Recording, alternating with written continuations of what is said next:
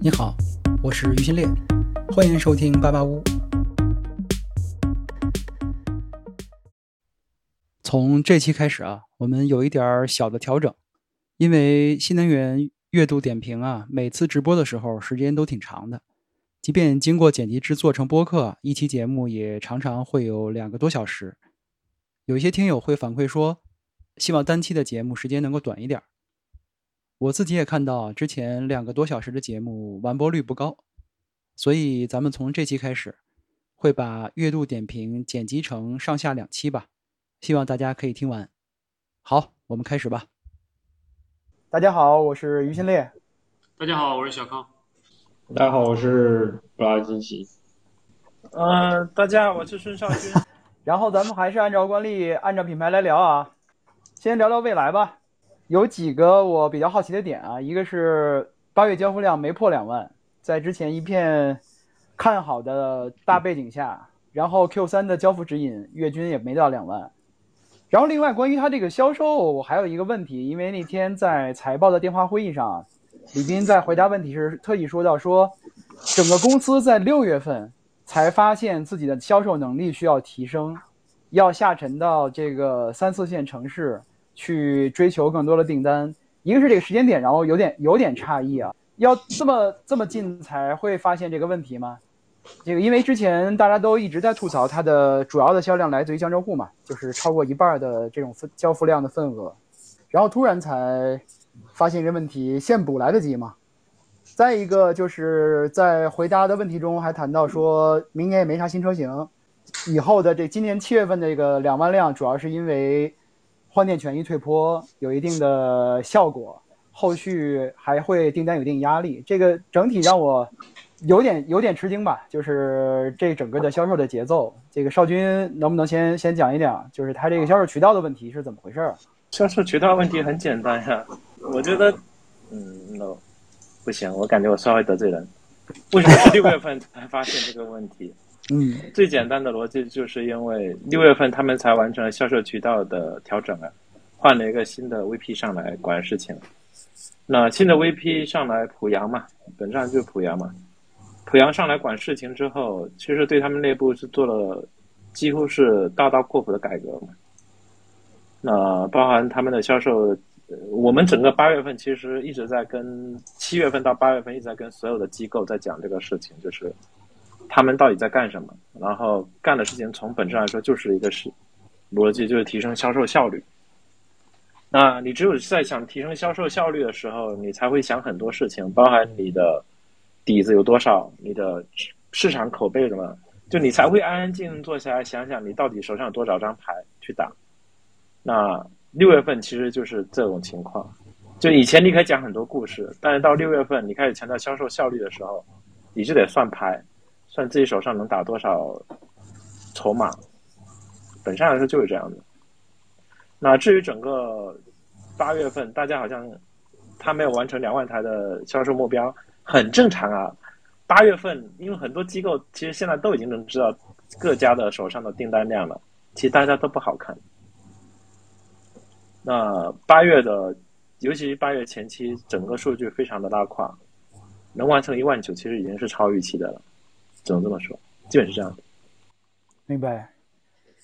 小康曹老师，未来方面有什么可以聊的吗？现在未来的情况还是比较稳定的吧，就是首先就是靠 ES 六一款车嘛，这个情况倒是跟小鹏有点像，小鹏是靠 G 六撑着，嗯，然后后面的话就是看看 EC 六出来会怎么样嘛。我倾向于 EC 六到时候他可能选择跟跟 ET 五 T 一样的策略，就是同价销售。因为后面来看的话，未来明年主品牌没有什么新车，这个压力其实还是挺大的。那你不如索性现在就冲一波销量，把订单的雪球滚起来，明年会比较好一些。因为目前我们能看到，就是阿尔卑斯的进度相对来说是比较慢的，它明年下半年甚至可能更晚一点才会出车，所以整个上半年我觉得对未来来说不会很好过，因为明年上半年大家就杀得更加疯了。新车型投放，然后包括大家的价格策略、销售策略都会有调整，甚至包括一些技术的突破。所以我个人认为，E C 六的价格会是一个比较大的看点。OK，小康，关于 E C 六，我今天其实呃，就是微博上和群里面都留了流传了一组 E C 六的图啊。我觉得现在至少我是没有看到对 E C 六，我不知道大家有没有看过那组图，就他把头灯很窄的那条那种眯眯眼的灯分成了两块，就是每一边都分成两块。它其实是就是总体的逻辑呢，我大概也能理解，就是未来还是试图在所有的不同车型里面通过细节设计细节的调整，比如说你你会发现未来的就是即使是二代平台的尾灯也各不相同，尽管变化很小，但它试图尽可能提供一些差异化的选择，但是这会带来一些问题，就是至少至少就是 E C 六这个调整，就大家都不觉得是一种更新鲜的、更差异化的，而是觉得更丑了。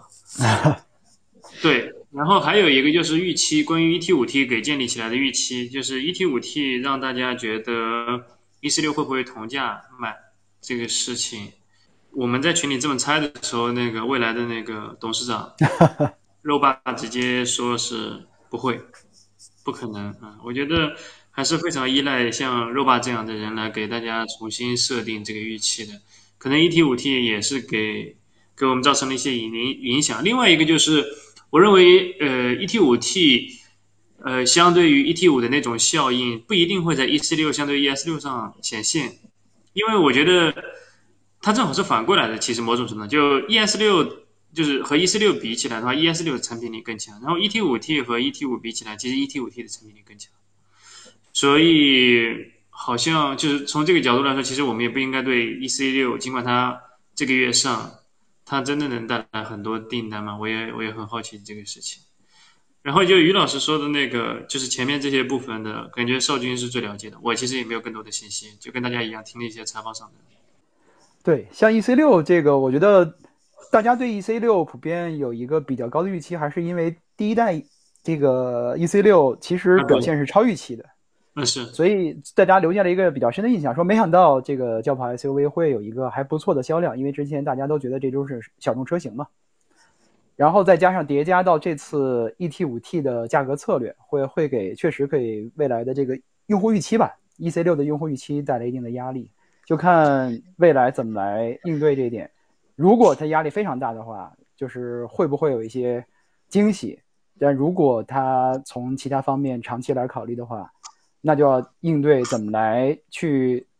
你既然已经知道用户有这种非正常的心理预期，或者说跟你落地的价格不一致的心理预期的话，你应该怎么做？我觉得你可以不不同价，但是你应该要先对应的解决的方法，而不是说我就直接落地一个价格跟他不同价，就当假装不知道一样。我觉得这个是是，呃，应该是做好准备的，因为已经明显感知到网络上这种情绪吧，一部分用户有这种情绪的。就这个问题的话，其实我觉得反映出来更深层次的是，如果你去看理想的话，我觉得每一次新品上市，他们对于前期的和外外界的沟通，就是预期管理，我觉得是一部分嘛，都其实还是做的比较多的。但未来其实不一定会这么干，我觉得这是两个公司的区别吧。像像理想的话，像曹老师肯定可能就是这个总指挥，对，拉倒。哈哈哈对，反正这话就放在这儿。如果 EC 六的价格比 ES 六要高的话，那又说明什么？就我们还是套用 ES 六上市那时候那句话：高层依然有侥幸心理，就这么简单。你现在在这个时候，尤其明年你整个一年你要品牌都没有什么真正实质性新车的情况之下，如果你现在 EC 六还是想定一个相对高一点的价格，我觉得没有意义。我记得那个今年我跟德鲁去第一次去安徽看 ES 六的时候，我们当时。说 ES 六希望定价能定在三十五万以内，你如果超过三十五万，你这个是恐怕会有些困难啊。当时没听嘛，三十七万，然后呢，两周火速调价，然后公关还要出来找补，我觉得公关真的好辛苦啊。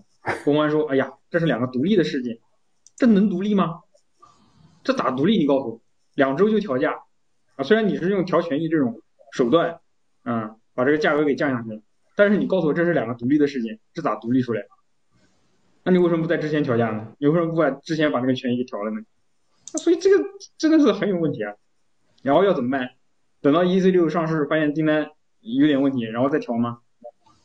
然后我我都不知道这个还能再怎么调。嗯，一次又一次都非得这样才行吗？没有意义啊。那既然已经知道这是价格战了，大家都已经知道，甚至明年要亏钱卖车，甚至下半年就亏钱卖车，你还要在这边玩，嗯，我觉得没有太大意义。未来其实现在的产品结构，虽然说现在能月销到将近两万，但是你只靠 E ES 六，真的，我觉得是不太健康的。就是你需要有多款车型一起发力。然后从目前每个月的销售数量来看的话，ET 五系列其实也开始慢慢的有点 hold 不住了，嗯，尤其是 ET 五本体啊，嗯，因为大部分走的大概能卖五六千台 ET 五，然后中间有三四千台都是旅行版。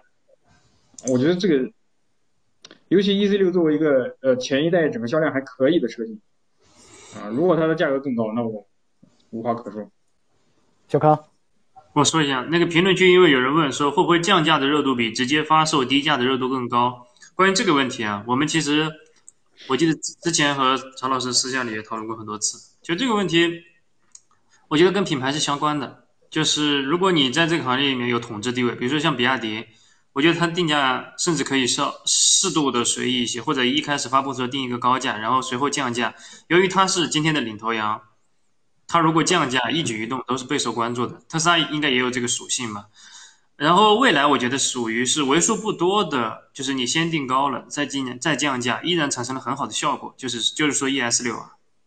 但是其实还有大量的品牌是先定高了再降价，尽管它降的也非常狠，就就在我看来。如果三万以上的降价，那都是非常大的降价。但是有一些品牌，我觉得是非常难受的。就是你刚降完，像成都车展，其实有很多个品牌都大降了一波。但是你看第二天有人讨论吗？立马就没有人关注了。我觉得这种是非常惨烈的。然后也有一些是一上来直接说哈的这种，比如像小小鹏 G 六，还有前两天邵俊发那个蓝图 Free。这种就是以开一个发布会的形式，然后一步到位，呃，干到底，至少我觉得效果还是还是可以的。对，所以我觉得这种先定高，然后是看一下市场觉得不行再降，呃，对于一个品牌没有那么强的，其实其实是有风险的。我觉得未来也算是就是新在新造车公司这个阵营里面还是非常头部的。然后 ES 六有一个比较好的结果，但但我觉得这是一步险棋。就今天或者是往后的品牌里面，我们去各个品牌平时做交流的时候，其实都对于这种新车上市说定价方面的一些建议，就一般都是说尽量不要抱有幻想，一步到位可能是是是好一些。就就大部分车企的销售。销售部门吧，或者销售的领导们在做定价的时候，还是习惯于留有余地，然后说实在不行我再来一次，是这种风格。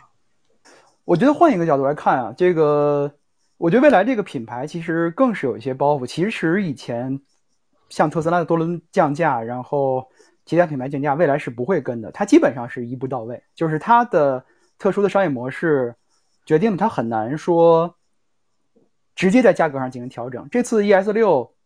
随后的权益调整带来的降价是一个，我觉得是一个非常巧妙的降价的模式吧。就是它用一些权益的切割，不是车价的直接的是降这个减掉，同时又给用户带来很好的价格的降价的感知。我觉得它是借用了一个非常好的时机。真正降价，我觉得是 ET 五 T，但是它有一个很好的新车上市的模式，用了一个同价的模式，让你感受到了这个产品的降价。但是它是用了一个一步到位的价格。但随后，我觉得其他的发布的情况下，未来很难做到说一款车它发布一个高的价格，然后一看销量不行了，把车价降下来。未来的模式很难做到这一点，它的用户基础、它的整个的品牌的定位，李斌他们不会做这样的事情。我觉得这个之前的权益调整和 ET 五 T 是一个呃比较特殊的这个做法吧，不同不太跟之前其他的厂商调调高价，然后再降价来卖。还不太一样，当然，刚才小康说那些我也非常同意啊，就是，呃，大家调高价再降，效果也不会很好。我觉得之前大家都有一个这样的认知吧，就是之前包括像问界，好像我记得之前也也谈过这个问题，就是不会跟特斯拉去降价，就是降价其实再不来，就是先先卖一个高价再去降价，不会有很好的效果。问界吗？但其实问界的新 M7，我觉得思路还是比较清晰的。对，它就一步到位嘛。对。就是他，我刚才说的是降价，就是先宣布一个高价格，再把它降价去。对对，而且这次还是预售价，我记得之前大家对它的实际的起售价会有更更低的预期。那我来说吧，哎，少军来，呃，第一个我为什么我不认同，就是你既然已经降了一次价格，如果现在还是把之前降价当成特殊、特殊或者是很逼不得已，我操，那你别玩了。我说话比较直啊，如果你到现在为止你还觉得，哎呀，我们上一轮降价是逼不得已，我们有很多苦衷，我们很多理由，那你别玩了，对啊。因为竞争对手其实都在调价格呀，那你怎么玩？竞争对手不可不只是调价格，他还在提升产品力，他还在干各种各样的事情。如果到现在为止还是抱有这种心态去玩，我不认同。第二个说一点关于未来比较好的点吧，就是我们最近在统计的过程中发现，你大家应该也发现了，三十万以上的纯电的车型销量，从目前来看其实都不是特别好。没错吧？除了蔚来以外，其实大家都卖的不是特别好。那最近我们在调研整个大市场，八月份的时候，我们发现一个比较特殊的市场反馈，就是因为现在蔚来的销量在提升，啊，包含它保有量、能见度，我们发现终端的用户在把豪华新能源在跟未来做等号。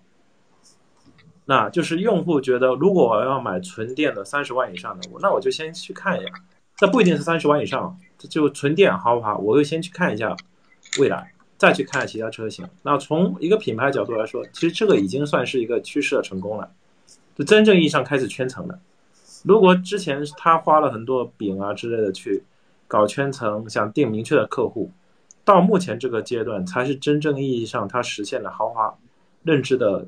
用户的内心的种植，我觉得这次才是真正意义上实现了。实现靠什么？不就是靠你的产能吗？靠你的保有量吗？靠你的销量撑起来吗？如果现在为止你还不能维持你的销量，那你说什么都是假的。就维持现在的豪华的定位，本质上说不是因为你喊有多凶，而是因为你现在销量起来了。那反过来，我们其实也可以理解一个逻辑。为什么现在纯电的车型用户会把它跟豪华挂在一起？因为很简单，两个逻辑：用户有续航焦虑，对吧？纯电的续航焦虑，如果你真有续航焦虑，你去换电站嘛，你电池可以升级嘛，对吧？现在六十，后面七十，后面一百，你都可以升级。其次的话，就是换电站，就充能的门店，比如换电站，比如说超充桩，那你铺下去之后，你就是比别人优先呢。人家就觉得我买纯电动的车，买你的车，不管是本身的续航焦虑，还是长期使用的续航焦虑，都会比其他品牌好一点。本身来说就是这样子呀。所以一旦它现在的豪华纯电已经开始跟未来划等号了，我觉得就应该滚雪球，尽快的让销量继续滚下去，而不是考虑什么利润之类的亏钱。大家不是谁不是在亏啊？对，现在先保住利，保住保有量。先把量冲上去，该降价跟进价格战，该打打，没有其他的。如果到今天为止还在觉得，哎呀，我们上次降价是逼不得已，我们上次降价是如何的，别玩了，你这个连桌子都不用上，你可以提前下去。确实。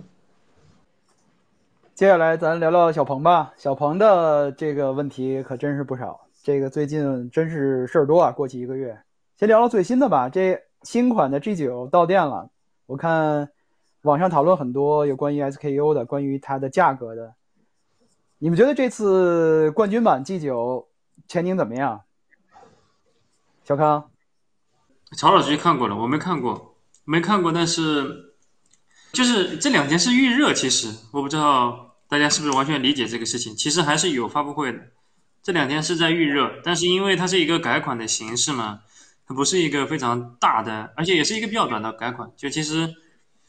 你知道上半年上市，然后现在改，所以是一些微调，是一些大家不需要的，比如说五 D 音乐座舱座舱可能拿掉，然后一些广受欢迎的在 G 六上验证过的元素拿上来，比如说两个五十瓦的快充，然后把一些那种金属镀铬啊什么拿掉，就就就是这种这种调法，它实际上是，所以我觉得，但最重要的，我觉得还是借这个。G 九我不知道最终会叫什么，是二四款 G 九还是 G 九 i 还是什么都行，但是最。最终还是看它的 SKU 和定价，在今天。然后少军刚刚说的那个呢，我觉得也其实其实某种程度上就是这样的。今天特斯拉毛利也在往下走，对吧？而且你也一直在一直在降。然后这个行业所有人浴血奋战。反正我在成都车展看展的时候，我整个的情绪还是，我觉得这么多年来这个行业还没有这么难过过。就每一家都在拼命的发新品，然后那么多聪明的人投那么多的时间资源，但是没有人赚钱。但我觉得这是我们这个这个国家，就是我们作为全球的这个智能电动汽车这个非常好的一个发展的生态。就发展过热的一部分，然后接下来可能就是曹老师说的，就是你参与不了这场竞争的，或者是没有拿到足够订单的，亏不起的就退出，这是一个就是优胜劣汰、产能出清的这么一个过程，它也没有没有什么好坏了，就它是一个完全市场力量主导下的一个一个过程。那那你那你那你从这个角度，我觉得 G 九。我不知道，就但是反正我个人是期待一个他能拿出来一个类似当当时 G 六那样的定价。然后你从整个小鹏企业的角度来说，其实 G 九 G 九的改款也不太允许他们能拿出来一个，嗯，我要再要一点点毛利，我觉得今天这个形势不允许了。你只能像 G 六那样，就是其实说白了就是先别管毛利，先别管。赚多少钱？生命周期内要怎么样？怎么样？我觉得有量才有后续讨论这个这些问题的机会，但是没有量，可能就什么都没了。然后反过来说，其实 G 九的第一次发布，价格第一次发布，其实不就是想要毛利吗？但是当时整个的企业的经营的状态、宣发的节奏、产品的本身的 SKU 的设计，所有的东西其实都不支持小鹏去要毛利。然后迅速的火速降下来，但是，但是其实已经为时已晚，就是其实降下来也没有没有有很好的效果吧。然后现在你看小鹏，算了，我这个后面再聊吧，先聊 G 九。就我我我现在觉得这个 Rocky 他们的这个攻势非常的猛，已经没有人跟了，但他非常的猛 烈那个进攻，这个这个比较特殊啊。少军，我觉得肯定有好的效果。嗯。这车是当年真的是发 SKU 不幸的 SKU 的受害者。我是觉得这个车如果配置相对来说能够参考小鹏 G 六，应该能爆火。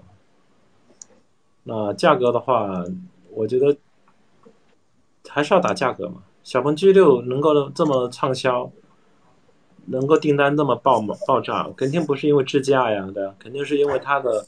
二十万出头就可以买到一辆纯电五百五百八十八公五十五百八十公里以上的纯电的 SUV，而且是满配顶配的车型，这才是它好卖的原因呢。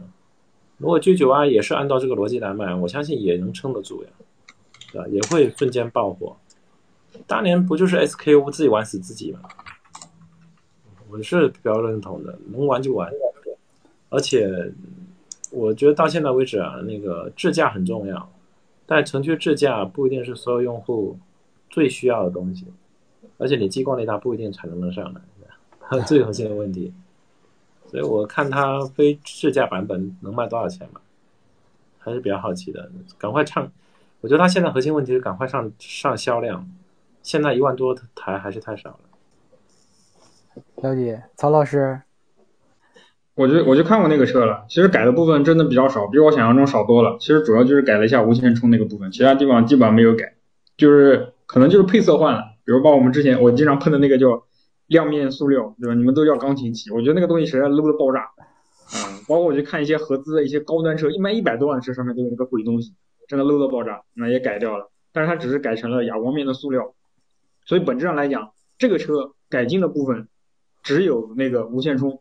其他没有看到有就是比较大的变动，然后另外一个就是去除了一些配置，比如那个五 D 音乐座舱。那我的观点一直都是这样啊，我觉得车里面音响这个部分是最不应该花钱的，因为声音是个一维的信息，你在一维信息上花钱是最愚蠢的行为。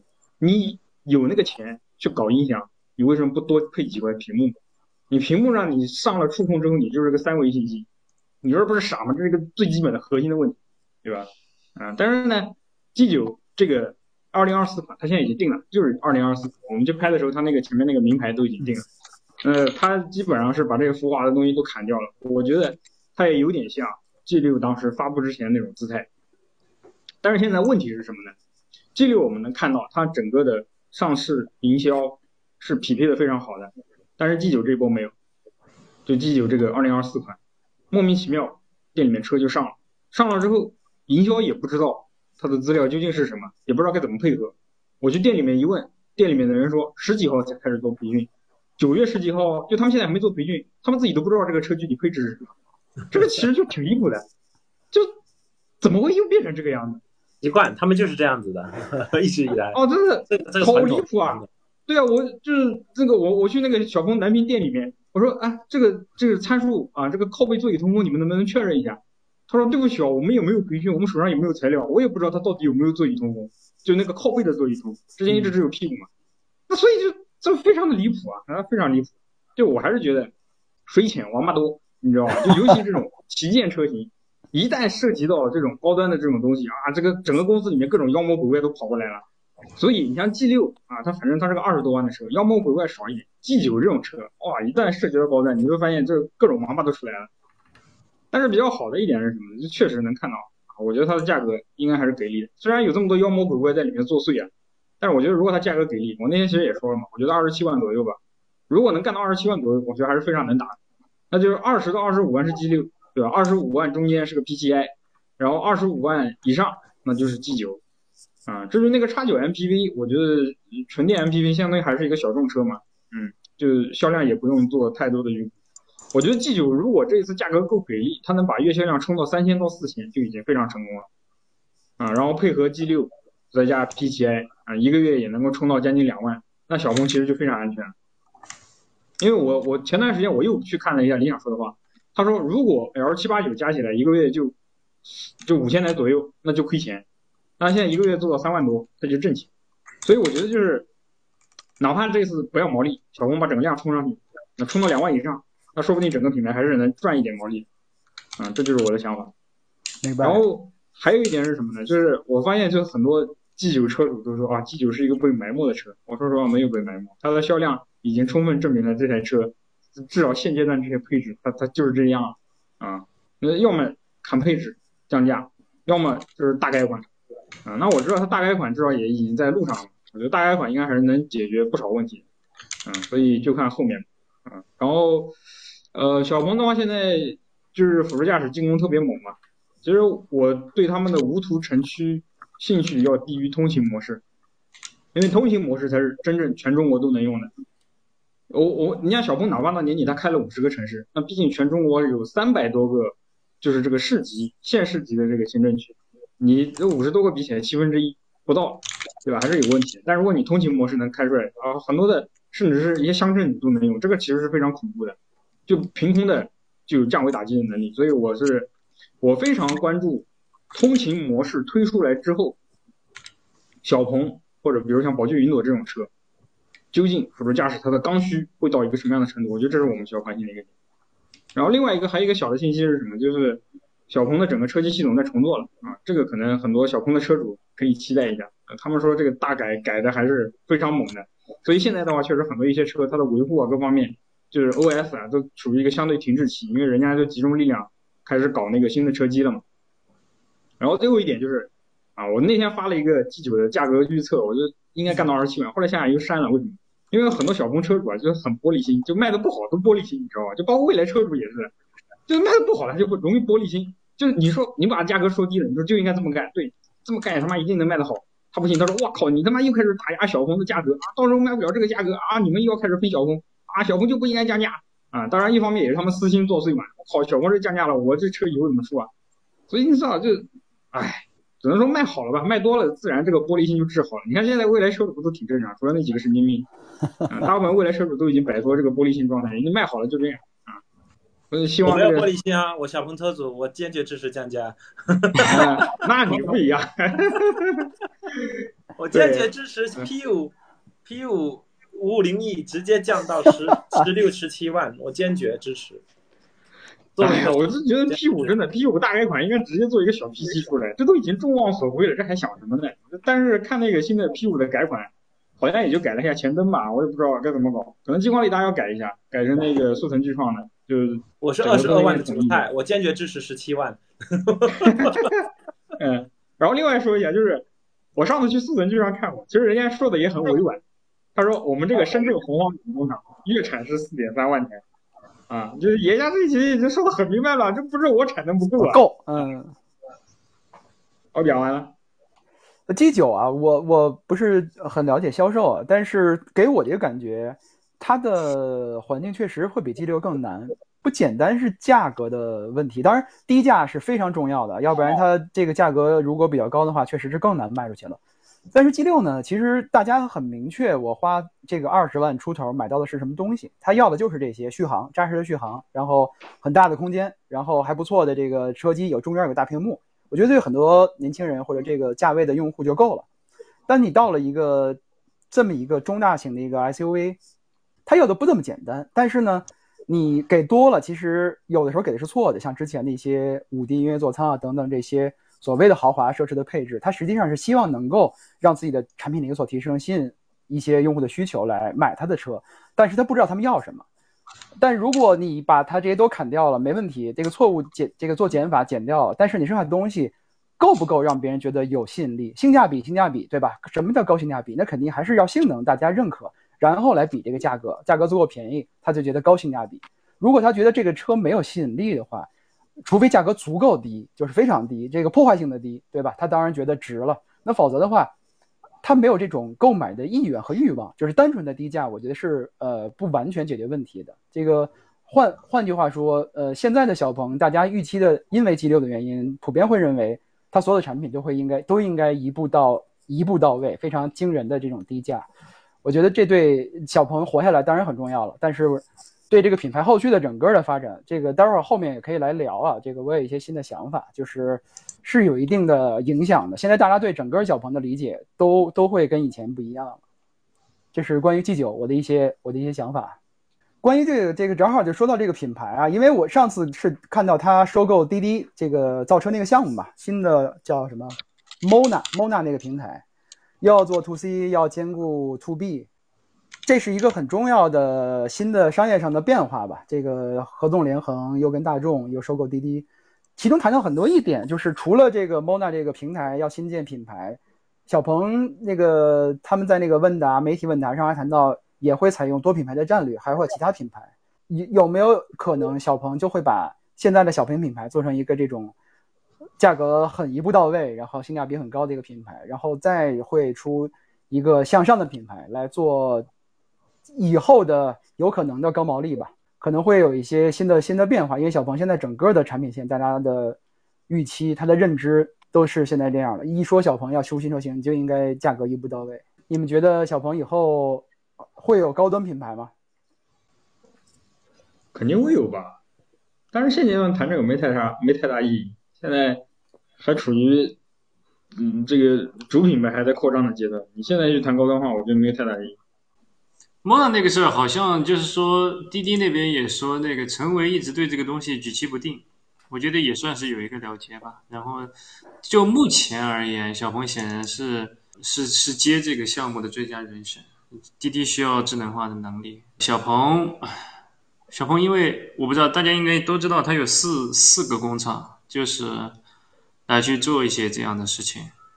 我觉得，我觉得是一个是一个好事。就是某种程度上，如果你没有滴滴和大众的话，其实，呃，一个是钱的问题，另一个是小鹏需要自己去，就是你你钱的来源，其实更大程度上是把车卖出去，然后换量。我觉得在这种。呃，背景下，小鹏去做一些类似这种的收购也好、合作也好、重组也好，来去缓解财务上的压力，然后来去做一些，或者是更快的步骤来进入一些，就是你你迟早要进入的市场，包括何小鹏之前说那个十五万级的全自动驾汽车这个事儿，对。但是这个其实也凸显了，我们可以极限推演一下。虽然之前跟常老师偶尔也会推演，就是他如果要做十五万级的极限假设，一个是我我我自己觉得你只真的只能靠自研芯片，无论你买英伟达的还是买别的国产品牌的芯片，你都很难把帮我们干到能在十五万的车上搭载。这是第一个，然后第二个是激光雷达肯定就不能要，有激光雷达的背景下要在十五万级别上，在今天这个状态下，因为其实激光雷达很多公司也讲一百美金的激光雷达的这个故事，但是怎么说呢？就是他们降本的速度跟不上车厂的需求，跟不上今天这个用户的需求。大家现在就想在十五万或者二十万以内，至少你是不是能让我在城市里开起来？如果你进不了城市，只能在高速上开，那我其实很不满意。对于很多用户来而言，我需要的是你在城市里能开起来，而且要体验非常好。因为其实用户就是这么苛刻嘛，包括少军也好，包括还有很多的博主也好，大家都其实很长一段时间内对辅助驾驶不是很看好。本质上是因为你们做的不够嘛，说白了，就是因为用户还是比较苛刻。如果你做的非常牛逼，对吧？用户其实还是会用的。你又不安全，然后又要我操各种各样的心，你就是一个现在这个阶段更符合发烧友属性的东西，我为什么要对你有什么很高的这个这个东西呢？对吧？这个稍微跑一点题，然后小鹏这个通勤模式的话，我觉得就是它的点就在于，就我我跑一下题，然后马上结束，就是我觉得我我跟曹老师意见差不多，就是我觉得通勤模式有可能是是一个新的希望，是一个而且是一个特斯拉从来没有做做的事情，是非常能给用户有可能带来潜力的，就体验上潜力的一个一个产品创新。然后，但我不太相信今年无论是小鹏还是华为就能做得很好。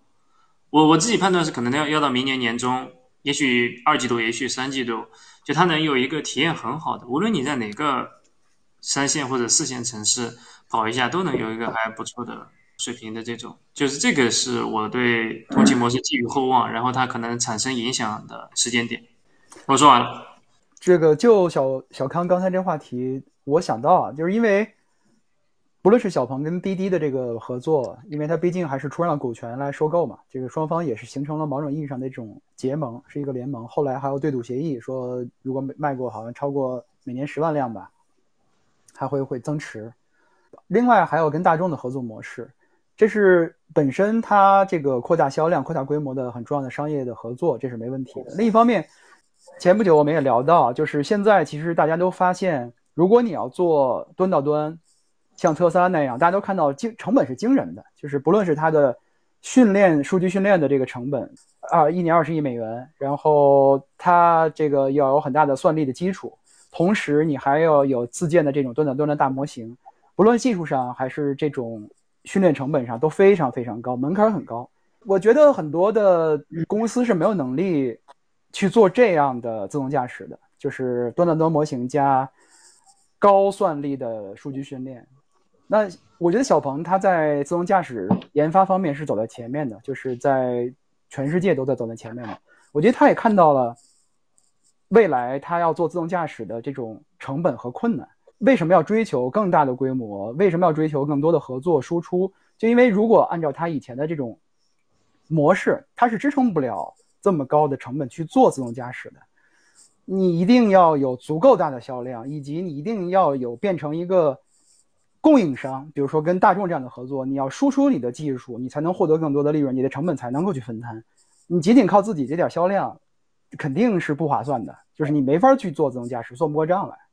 我觉得这对其他的好多新势力的品牌做全站自研也都是分差大的考非常大的考验。就是你接下来你要想实现所谓端到端的东西，你有没有这样的钱？有没有以后这样的成本核算？能不能以后靠这个赚钱？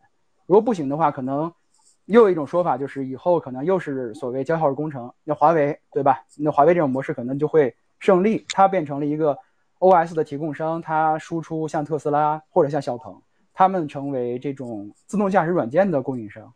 这个会会不会是那样的一个产业的格局？因为今天大家所有的主要的品牌都在谈自研，这个但是现在的一个高的门槛，让大家可能开始看到了难度。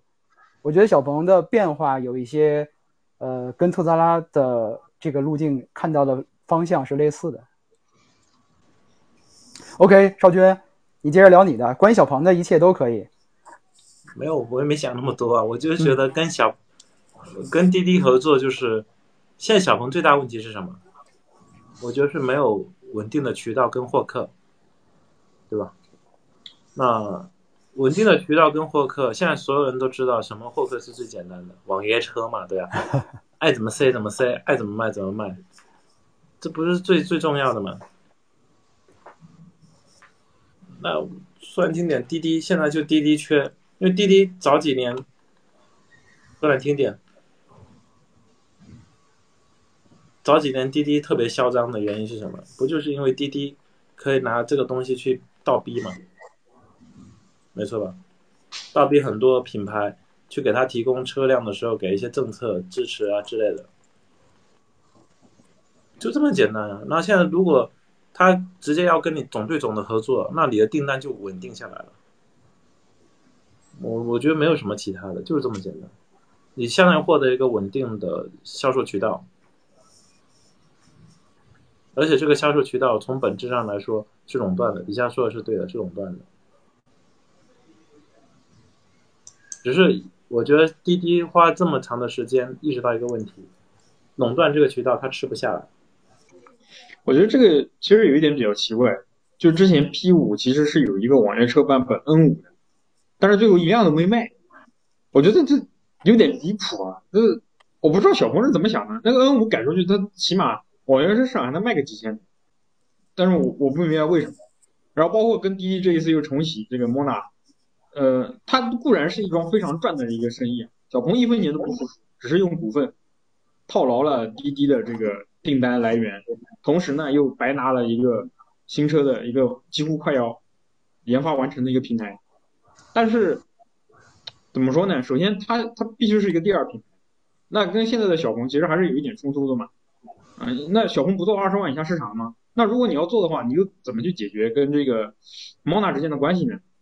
然后你在顶上，你再要去做一个品牌，这个品牌区隔也太低了吧？因为你比如说像呃这个未来，就阿尔卑斯，它也是做这个三十万以下，呃萤火虫有没有那是另说。那至少阿尔卑斯这个空间是要大于 Mona 的这个空间，所以我觉得也有一点有有有点奇怪，嗯。刚才这个你们都谈到了通勤模式啊，就之前你们其实也体验了它的无图的 NGP，对吧？算是通信模式的更高级的版本吧。就是你们之前包括理想、包括小鹏的无图都试过了，你们觉得整体感觉两家的对比体验上有什么不一样吗？差异吗？不说谁好谁坏啊，有差别吗？他们在一些处理的这个特点上。别说了，还是 OK，没问题。评论区容易吵起来。我今天，我今天我再跑个题，我今天就发现了，今天下午我正好在复习那个成都车展期间的理想的采访，我就发了两条关于 Mega，因为因为 Mega 马上也要上了，然后也是我本质上我对 Mega 的好奇要比或者兴趣要比 L 系列大太多了。然后我发了以后，整个评论区被完全被冲了。就我没有想到，今天在微博上讨论理想已经如此的艰难，就是争议巨大无比。理想粉和理想黑迅速冲到评论评论区里，互互相的猛猛冲。然后社会于老师那个问题，就是无图这个事儿，嗯，我觉得现在就是不管是理想还是小鹏，都还没有到一个成熟。就是我现在越来越推崇一个，就是还是让用户说吧，就是推到。嗯，推到用户车上，然后用户用到，啊，我们正好也买了 G 六，就等它推到我们车上，这个会有说服力一些。对，连韩韩哥都不敢讨论理想，看来我也是，看来我也是太不自量力了。我觉得通信模式现在的话就是看你实际的落地嘛。那当然，理想那个宣传肯定是有一些问题嘛，因为目前我了解的情况是，他们那个一百城的计划其实是没有变的，就是说一百城的 NV。它是跟通行模式有很大的重叠，嗯，但是呢，这个宣传有问题。然后上次我跟厂长发了一个很长，我说这个这么搞，这个大家都被搞崩了，你这怎么玩嘛？然后后来他们内部就说说以后他们也不会去公开宣传这个事情，他们在官网上面就是把这个进度亮出来，我到底开了哪些城市，大家去官网看就好。因为，毕竟呃车卖的多嘛，是非也多嘛。你到网上去发这些东西，那肯定天天都是骂的。你只要一发通缉模式带有理想，那肯定都是骂。但是我觉得无所谓，为什么呢？因为我前两天我在想一个事情，就是很多人现在还知道骂理想，因为现在通勤模式我们能看到，其实就是两家在做，小鹏跟理想。确实理想做的是不如小鹏，但是那又怎样？那理想还是做了。那其他家，我去问华为，华为的朋友目前来看的话，他们好像没有这个打算，他们好像暂时精力还是聚焦在开城上面。嗯，我我不太清楚为什么他们没有做这个通勤模式的打算，因为从能力上来说，确实就像他们自己所说的，具备这个能力，你只要能做无图，你就可以做通勤模式，啊，这个能力是一脉相承的。嗯，但是我我我不太清楚为什么没有做。然后另外一个就是未来，未来现在是彻底没声了，这这连带高精地图的程序都没声了，我让他们黄金黄金也没回我，我觉得这个有点懵逼啊，就是唉。然后你你说到最后，对吧？就是小鹏反衬了理想，确实，啊，整个 NPN 跟 TIN 这个后面的一系列进步确实不如人意。但是你要想到一点，就是那也就这两家了。当你在讨论理想的时候，理想黑本身就已经输了，所以我不在乎这些东西，那你就骂呗，讨论呗。你会发现，你骂到最后，你会发现这悄无声息的那些厂商，对吧？他不是更惨了？事实都是这样。你比如像比亚迪，对吧？一开始电动化刚开始的时候，所有人也在骂，骂到最后又怎么样呢？我们能看到。全是电动化转型不顺利的，那基本上都凉了。我觉得现在就是这样，就是骂声集中在这个头部的这个车媒，所以我现在想通这一点之后，我也没什么好顾忌的。小鹏刚才韩老师不那个曹老师也也也谈到了供应商隐晦的表态啊，这个上个月 G 六交付了七千辆，觉得正常吗？哎，表态归表态，我觉得增长还是可以的吧。嗯，呃，还是还是请曹老师。嗯，这个月应该能到一万吧？我觉得爬产还是比较正常的。哎，总归是内部还是有很多问题，还是继续调整的。嗯，而且从三千九到七千再到一万，我觉得算是一个还算不错的一个爬产。然后就看的是这个月能不能冲一万，下个月能不能冲到一万三，然后冲一万五，再接下来是往两万奔着去了。但是两万我不知道，这可能要少军看一下最近的订单情况。OK，我们就看，首先最乐观十月份，就是是 Q 四的第一个月吧，能不能破万吧？接下来看看理想，在官方的销交付量公布的时候，特意提到了是因为 L 九 Pro 的发布，让 L 九的月交付量重新破万。这个 L 九 Pro 会这么有效果吗？发布上市然后就会非常受欢迎吗？少军先聊聊 L 九 Pro 的表现怎么样？还可以啊，就是买 L 九 Pro 的用户是什么样的呀？D 九的客户啊，现在基本上都是打名牌了，直接竞品是谁都很清楚啊。那 L 九 Pro 从目前终端的反馈就两点嘛，第一点没有跟 L 九 Max 产生直接竞争关系，也就是说真的岔开了。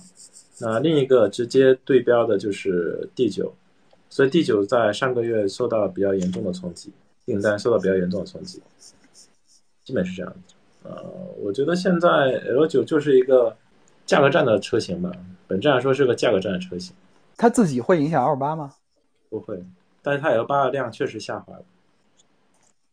简单说两句，Mega，今天刚才小康也谈到了啊，在微博上重新谈梳理了成都车展的高管的发言。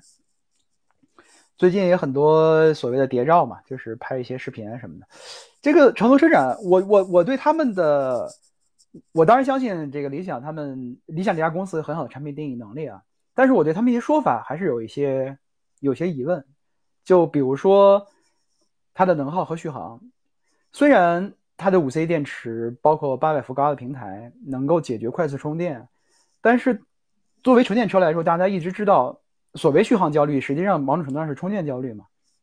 它的充电的速度和能量能量的补补点，但是它目前在高速上布局的这个网点，即便它按照计划实现了，我觉得也反正到它的发布的时候，产品上市的时候，交付的时候，是这个数量是解决不了纯电车之前他们这个从增程角度去认为纯电车的缺点的那些焦虑的，就是它的点儿还是不够啊。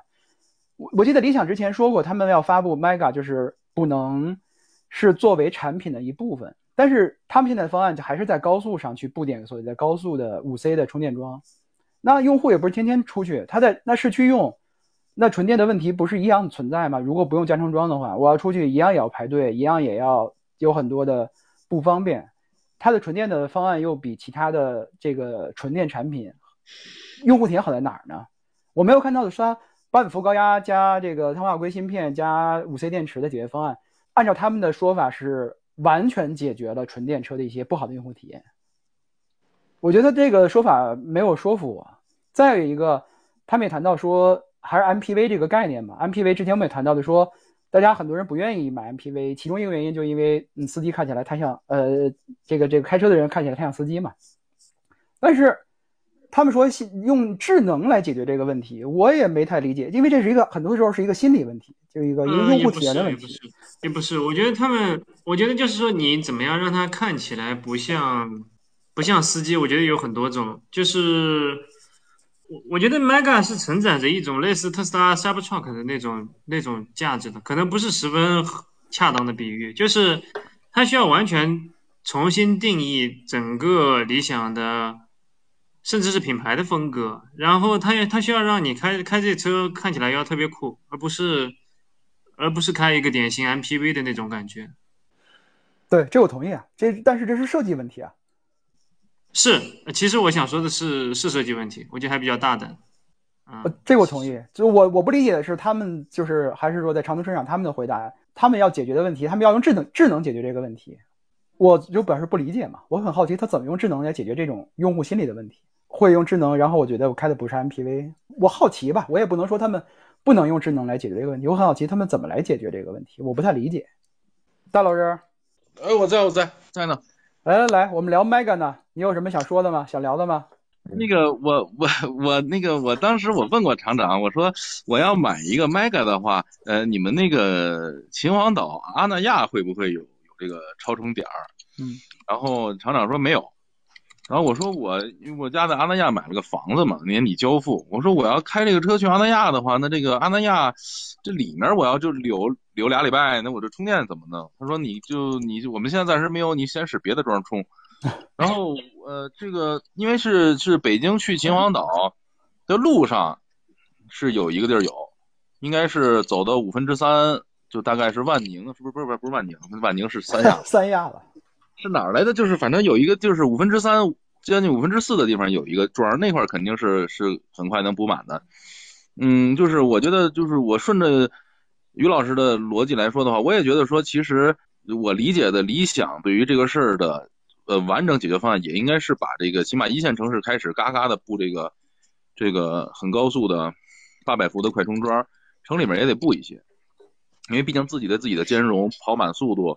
然后这个不跟别人争抢啊，这些的，包括他设计的这个五 C 的小短线，都会限制别的品牌充，也不是不让你充，对吧？咱俩谈好这个兼容协议，然后你也可以充，但是我线就这么短，你用不上就算了。对，我觉得这些呢是可以在一线城市更更多的去解决这个问题的。反正我也跟于老师的这个理解跟问号是一样的，我也觉得一线城市应该不更多，不应该只是在高速上，因为确实我问过厂长这个问题，他说啊，不好意思，秦皇岛阿那亚没有。对，所以我并不是解释这问题啊，我就是其实问题是跟顺着于老师说的。对，曹老师应该知道一些，这得曹老师来。曹老师聊聊 Mega 啊，不局限于刚才我的问题啊，我的我的一些疑问。你怎么看这款？看过车了，小王你去看过了吗？我没看过，我可能地位不够。不是，那应该是车主，应该是车主。对对对，他们会事先安排车主的反馈嘛？我记得之前他们专门还谈过这个事情。对保密的东西，我我觉得我觉得就不能聊了吧。然后我觉得是什么呢？就是 Mega 如果一定要解释的话，就是它确实它做了纯电，它牺牲了很多东西。但是它是我第一个见过的，把纯电牺牲的东西用一些其他的用户体验能补上的一个车。至于说补能这个事情的话，嗯，我也跟厂长聊过这个事情。我说，哎，我看你们我在追踪你们的超充站铺设速度，我们感觉你这铺设速度今年有点慢。他说是这样。现在理想是每个省每个省的在做谈判，也就是说，他的不是奔着说啊，我今年我就铺三百个站，然后我就跟着三百个站的地方谈，他不是这样，他是要跟这三百个站所在的省一级的，比如说这个呃城投啊，然后高速服务站服务区的这些运营方啊一起去谈，他保证他后面连续几年的超充站的铺设，然后目前来看的话，就是他已经谈下来的这个。呃，预留的这个数量是远远超过年底三百站这样一个数量。然后呢，它的之前的那个补能策略其实也聊得比较明白嘛，就城区你不用那么快，城区你就上个两 C 就行，两百多千瓦，嗯，然后你到高速上你才需要快速补电，嗯，你比如说像它那个五 C，你充个十分钟就完了，一个小时可以服务至少五台车，嗯，你充完了然后你拔下你就走了，差不多就是就这么回事。然后对，刚刚还有一点补充，就是 L 九 Pro，L 九 Pro 我也问过厂长，我说其实你这个车还挺重要的，你加在 L 八跟 L 九之间，然后价格也不便宜，但为什么就这么发了呢？而且你现在产能明显也没有爬起来嘛，厂长自己说是到 Q 四整个产能才能爬起来，那为什么你就要提前发呢？然后他说这是他们目前发现所有的新车型都需要三个月左右的时间才能跟供应商做精确匹配，他们后台有一套系统在做精确匹配，所以他需要提前三个月把这个车发出来，然后让他去跟这套供应供应链的系统做一个匹配，让他订单跟他的供应链系统做匹配，然后你就发现，我靠，他妈的太强了，这人家现在已经都进化到这一层了，就是所有的订单跟他的后面的供应链都是做精确匹配的。啊，然后他还知道这个具体的时间，然后你就发现其他的厂商在这个销售端跟供应端很多都还是处于石器时代，嗯，所以我觉得就是呃理想的优势还是依然是非常大的。然后至于说 Mega 到底能卖多好，我说实话我也不知道啊。纯电 MPV 市场目前来看起来卖的最好的应该是极氪零零九吧，一个月一两千台，嗯，然后后面包括腾势 D 九，它卖的最多的还是那个增程版啊，纯电版其实卖的也不好。几百台到一千台，所以 Mega 它最终能卖多少我不知道，就好像 L 九之前也没有中国也没有成功的四十万以上的车，也没有成功的这种全尺寸 SUV，啊，更加没有成功的这种所谓的家庭用的这种大六座的这种全尺寸的 SUV，我不知道啊，但是它具体它能卖多少呢？也许它能卖的很好呢，因为至少从这个车的角度来看，我是想换这个车的。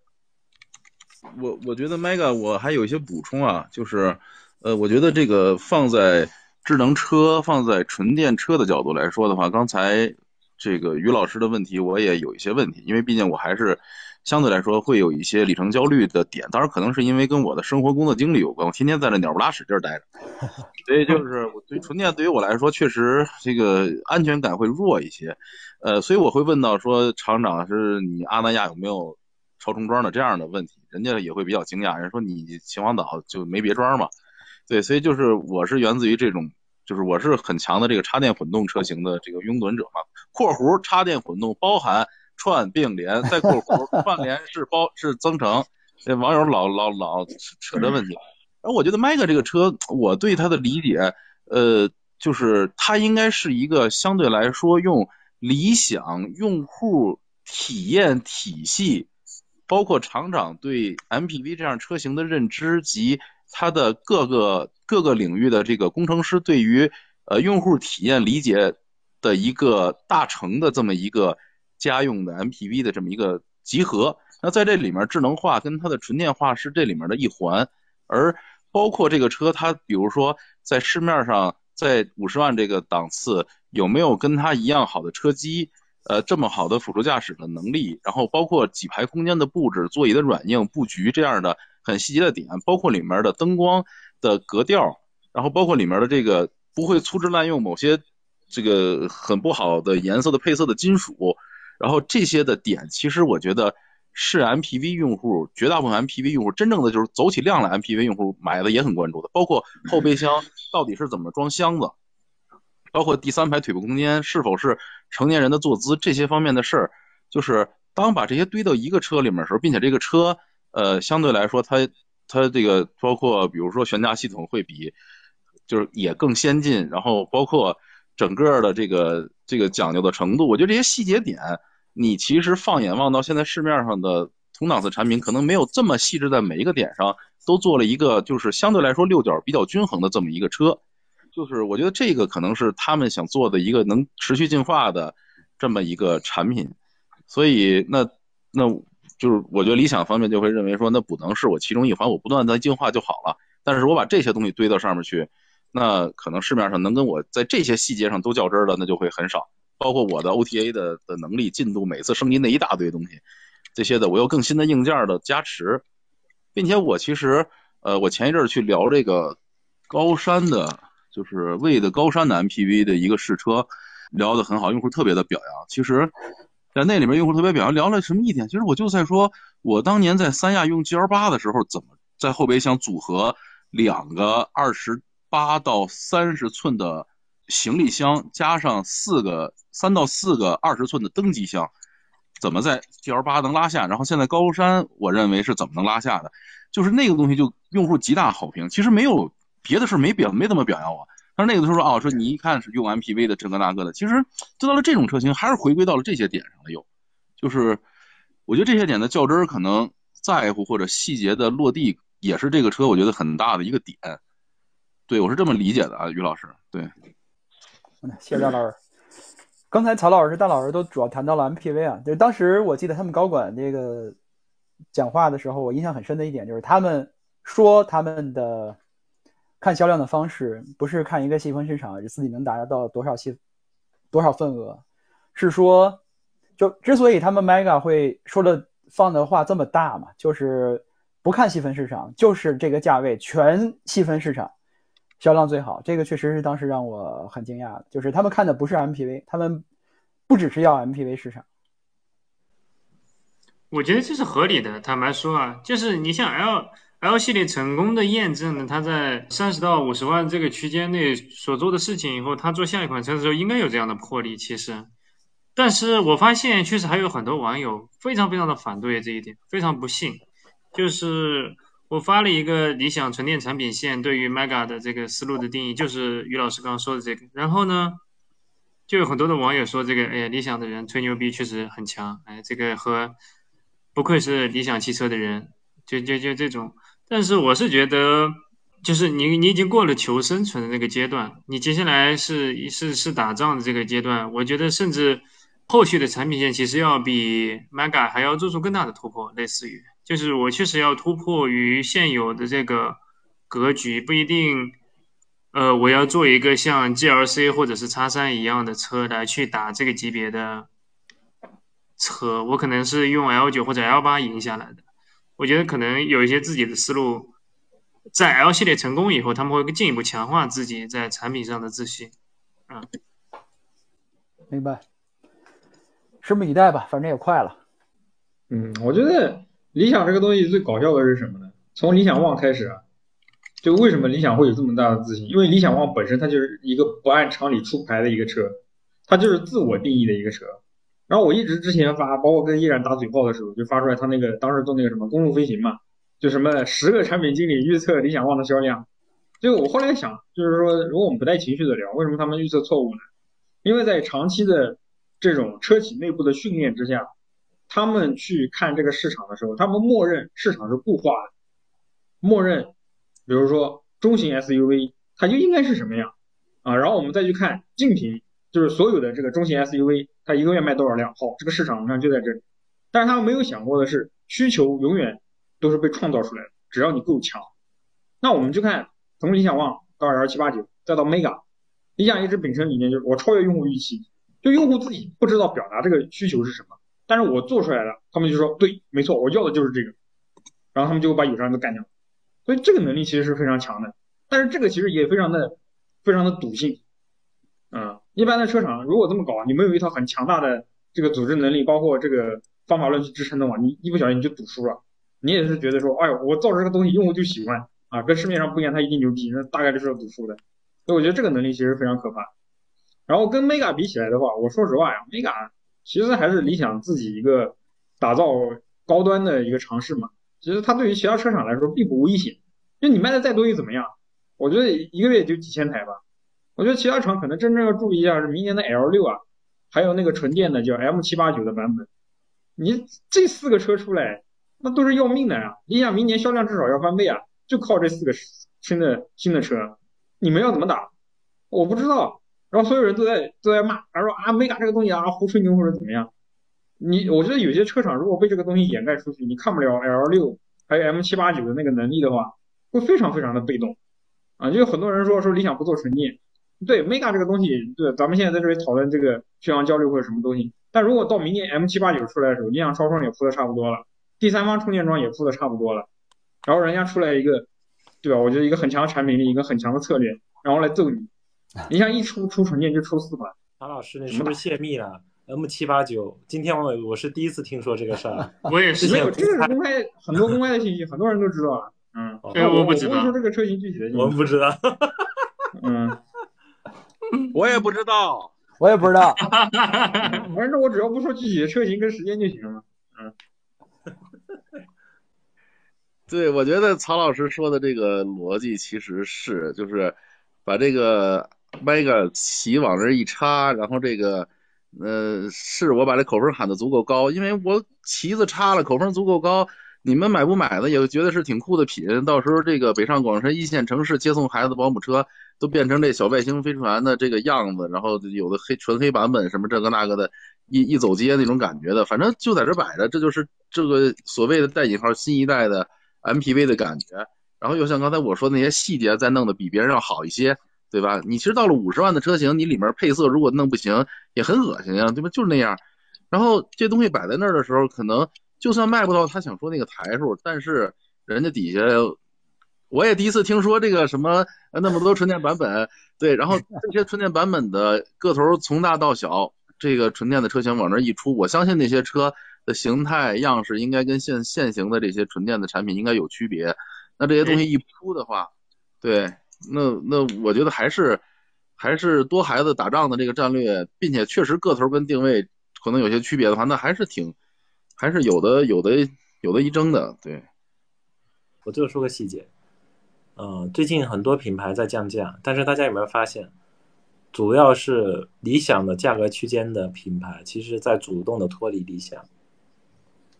蓝图 Feel 降完价格之后，是不是在价格区间跟理想的主动拉开差距了？问界的 M7 是不是也在主动拉开差距？今天的 G9i 这个车上来之后，不管它怎么定价，它其实主动也在跟理想的价主要价格区间在拉开差距。其实我们能明显感觉到什么？在大空间 SUV 车型这一块，当大家发现。跟理想一起打，没有办法占到便宜的时候，大家的想法是说：那他妈你自己玩吧，老子撤了，我寻找一个新的是价格区间，拉开差距跟你玩。因为我是卖车的呀，每个价格区间它的客户群体一定是不一样的。所以刚才说那么多，在我眼里，现在最核心点是什么？是所有的理想的竞争对手在主动的脱离理想，我不跟你正面刚了，老子玩下一锅。那。这才是现在真正理对理想。很多人说理想，因为我现在知道好几个机构能够以每日的数据拿到理想的理想后台订单，每天都拿到。那所以他们觉得现在订单是不符合预期的。他觉得市场如果他这么强势，他订单不可能这么低。说难听点，现在订单其实都这么差的，它不是理想一家的问题，是大家的订单现在都很差，大家订单都很差。所以事实上，现在大家都不好过，但是它那个订单量其实已经符合事实，已经超出我们一线渠道的预期了。那至于 M 九，问界 M 九上的时候，很多人在说 M 九上了之后，理想就知道怎么玩，理想就会害怕了。啊，对呀，所以大家都在等 M 九啊，看问界 M 九能打出多大牌来，那就这样子。哎，就看明年 L 六了。明年理想把一个车打到三十万以内，你还怎么脱离呢？要脱离到十几万的价位吗？前两天大跌，鬼知道是什么原因。他第一周 订单我记得是挺高的。我现在得到消息，第一周的订单其实还可以，只是上次为什么降价完之后整个市场全部恐慌了？其实原因很简单，因为所有人意识到，连理想产品力这么强的品牌都要降价的时候。所有人才意识到八月份的市场到底惨成什么德行，就类似于说你呀，你你住一个小区，就跟我们这两天的小区淹水一样，等到你最高那栋楼都开始他妈淹淹水了，所有人马上意识到这这个水库真的好惨，逻辑是一样的。欢迎大家在小宇宙、苹果 Podcast、喜马拉雅等音频平台搜索“巴巴屋”。有准备的头脑，订阅收听我的播客。本期节目就到这里，再见。